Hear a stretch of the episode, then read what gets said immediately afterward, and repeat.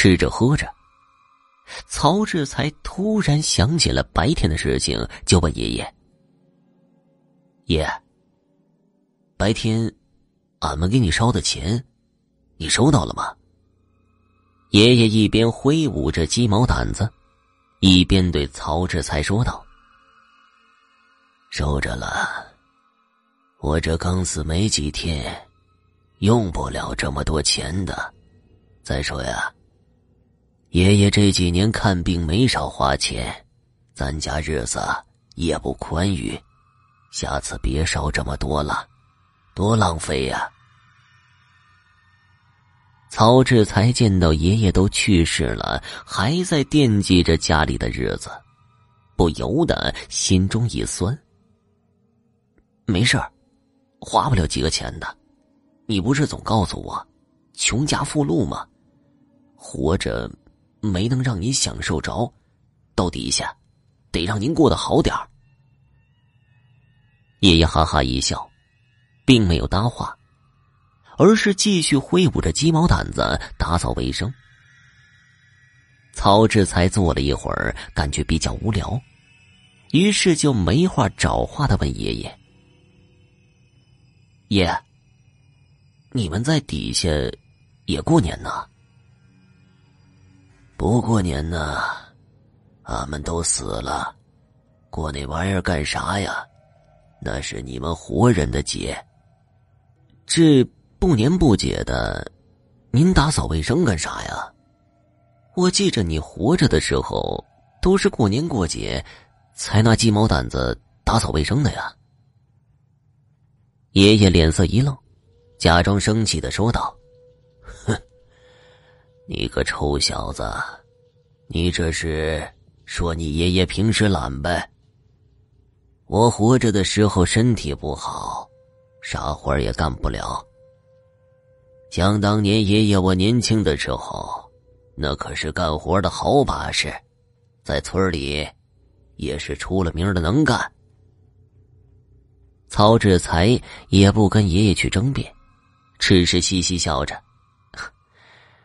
您自己在这住差不多就行了，快点歇歇吧。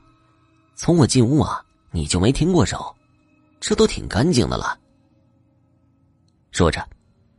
曹志才就过去拉爷爷，让爷爷陪自己坐着休息一会儿。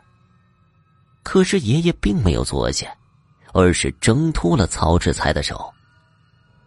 不行啊，你奶奶要来了，我得把房子打扫干净。你又不是不知道，那老太太最爱干净。我呀，要是不把房子打扫干净，她来了。还不得骂我呀，爷！我奶现在天天跟邻居几个老太太在一起打牌唠嗑，饭也吃得，酒也喝得。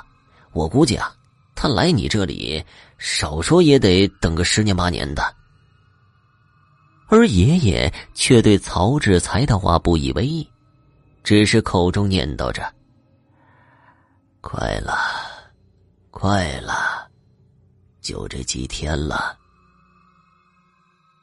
曹志才一直睡到大天亮才起来，回忆起昨天的梦境，离奇，可又是那么的真实。在吃早饭的时候，没有见到奶奶。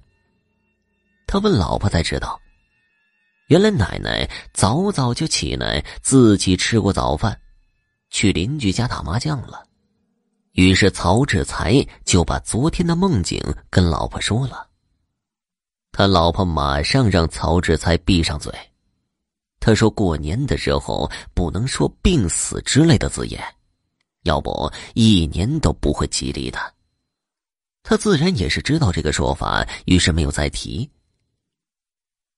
按照我们当地的说法，初七、十七、二十七是人日子。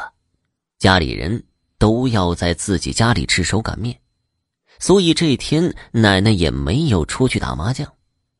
吃早饭的时候，奶奶跟曹志才说自己早上不吃了，要留着肚子，中午多吃一碗手擀面。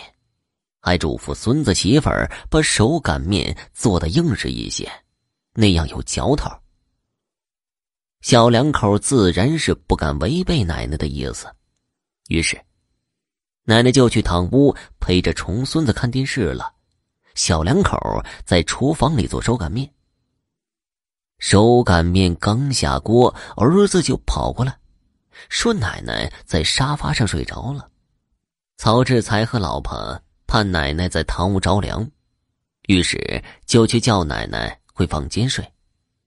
可是当曹志才推了奶奶几下之后，却发现不对劲儿了。于是，他连忙用力的推了几下。奶奶还是毫无知觉。他把手放在奶奶的鼻子前，结果发现奶奶已经没有了呼吸。处理完奶奶后事，曹志才和老婆这才想起了那天的梦境。看来呀，爷爷早就知道了奶奶不久于人世的事情。后来，曹志才还想在梦中见到爷爷。想看看他跟奶奶过得好不好，可是啊，却再也没能梦到二老了。好了，今天的故事就讲完了，感谢收听。